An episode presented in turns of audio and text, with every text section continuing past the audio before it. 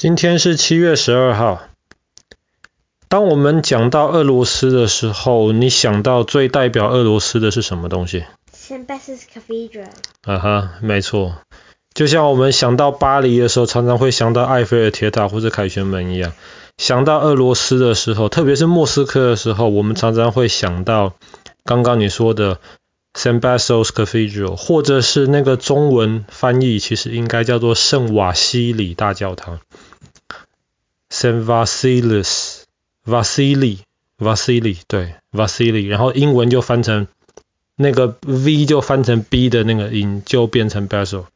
但是应该是翻成圣瓦西里大教堂。我们今天就要讲这个圣瓦西里教堂的故事，但是在讲这个之前，我们要先回到十十三世纪。十三世纪的时候，我们之前讲过蒙古西征，成吉思汗他的子孙就就带领的军队从蒙古的草原一直往西打，甚至打到了匈牙利的那个地方，如果你还记得的话。嗯。然后在蒙古西征之后，今天整个俄罗斯的那个地方都变成了蒙古帝国下面的领土。可是当然，在蒙古后来开始变得没有那么强大的时候，那里就涌现出了很多的小国家。比较有名的几个国家，比方说呃基辅，现在我们知道乌克兰首都基辅，那个时候是一个国家。比方说莫斯科，那个时候是一个国家。但是莫斯科那个时候只是很多个国家中的其中一个而已。可是后来，后来从从十三、十四世纪之后，后来到十五世纪快结束，十六世纪初的时候，那个时候莫斯科这个国家出现了一个很厉害的一个皇帝，叫做伊凡，伊凡皇帝，或是嗯俄罗斯人称他为伊凡大帝。伊凡大帝这个人非常非常厉害，而且他处理事情是很凶的，他的敌人都非常非常的怕他，所以他的老百姓叫他伊凡大帝，他的敌人叫他恐怖伊凡 Even the Terrible，恐怖伊凡，因为他做了很多让人家非常害怕的事情。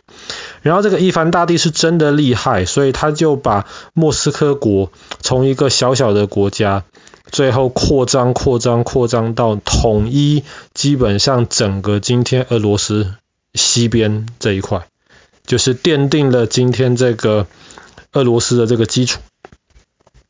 而且他后来。统一了这么多其他的小国家之后，他就不称自己为国王了，他就觉得自己是继承以前的罗马帝国跟后来的拜占庭帝国一样，他也称自己为萨，萨就是罗马帝国的凯撒，翻成俄文就变成萨，所以我们今天翻译成中文就叫沙皇，沙皇就是萨这个皇帝，那这个俄罗斯。帝国，我们当时就叫做沙俄，所以伊凡四世这个恐怖伊凡就是这个俄罗斯帝国的第一个皇帝。那他既然统一了整个今天，奠定了整整个今天俄罗斯的这个基础，他自然是打过很多场仗，然后在很多场战争当中都成为了赢的那一边，所以他就很相信他能够打。打赢这场战争，是因为有一些圣人在帮助他，有一些这种很神圣的力量在支持他，所以到十六世纪中的时候，一六五零年代的时候，呃，一五五零年代的时候，他就决定了，他要建一座教堂，来表达他心中对这些圣人的感谢。他本来最想是要建一座教堂的。那今天你可能会以为圣瓦西里大教堂听起来像是一个教堂，其实不是。圣瓦西里大教堂其实是八个教堂，这这八个教堂代表的是八个圣人，在不同的战争当中帮助这个恐怖伊凡。所以今天你看圣瓦西里大教堂的这个外面，你会看到八个像洋葱一样的形状的屋顶。可是这八个围成一圈，中间还有一个最高最大的一个洋葱屋顶，中间的这个教堂最高的这个这个恐怖伊凡是献给神的，所以神在中间，然后周围有这八个那圣人就保护这个恐怖伊凡，能够奠定这个俄罗斯帝国的的的这个基础。可是你如果真的走到里面看的话，你会发现很特别的是，其实这八个小教堂是独立的，但是他们都有一个门通到中间的这个教堂，所以中间的这个最高的这个塔，就基本上把其他八个那个小教堂全部连在一起。而且这个教堂跟西欧的这些教堂很不一样，是西欧的教堂，比方说圣彼得堡大教堂啊，或是甚至圣索菲亚大教堂，这个我们之前也提过。你走进去的时候，你马上看到的是非常空旷、非常宽敞。可是圣瓦西里大教堂不是，因为它其实不是一个教堂，这个刚说过了。所以这八个教堂每一个进去，其实那个路都弯来弯去，你都觉得小小的。当然旁边装饰的非常非常的漂亮。可是你真的要走到那个中间的那个洋洋葱顶的那个塔下面的时候，哇，在那边你才可以看到。八个通道都通向的八个不同的小教堂，非常特别的设计。然后，当这个教堂在一五六一年的今天七月十二号盖完了之后，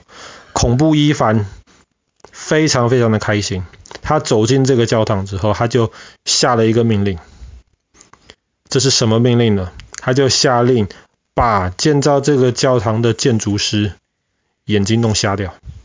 把他的眼睛挖出来，为什么？他是恐怖伊凡，他做这么恐怖的事情，为什么？因为他觉得这个教堂太漂亮了，他不希望这些建筑师再去帮别人也盖出这么漂亮的教堂。所以圣瓦西里教堂就是这样。那为什么？为什么圣瓦西里教堂要盖成那个洋葱屋顶？很特别，这个是俄罗斯建筑的特色。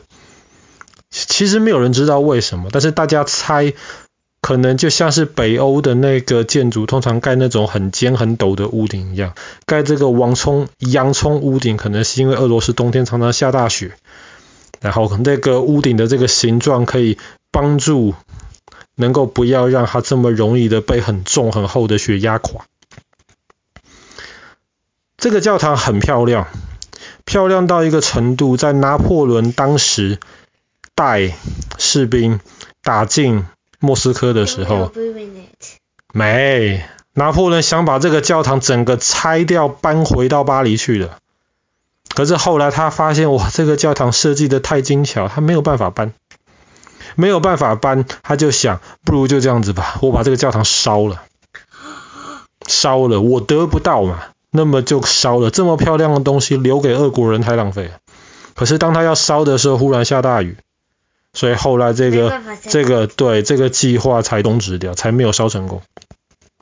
可是虽然说圣瓦西里叫做大教堂，可是其实它快五百年的历史当中，没有几天是真的拿来当做教堂来用的，因为太漂亮了。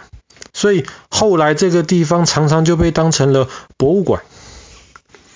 或者是储藏一些国王呃沙皇宝物的一些地方。然后到后来，共产党控制了俄罗斯之后，就变成苏联的时候，因为共产党是不信任何神的，所以共产党就下令把这个教堂就关起来。很多的其他的教堂都被破坏掉了，但是因为这个教堂实在是太漂亮、太有代表性了，就关起来留下来。然后里面的东西就就变得很破旧。一直一直是到后来，大家才注意到这个教堂的价值，所以又开始重新修建这个教堂。然后后来苏联结束了，现在变成俄罗斯的时候，因为俄罗斯很多老百姓信仰基督教里面的一支叫做东正教，所以现在这个教堂有时候就被允许拿来进行一些东正教的一些活动。我们今天的故事就讲到这边了。在一五六一年的今天，这个圣瓦西里大教堂被建成。那如果有机会去莫斯科的话，你第一眼就会看到这个非常非常特别，每个塔顶都是那个洋葱形状的屋顶，而且每个洋葱的颜色跟花纹都不太一样的圣瓦西里大教堂。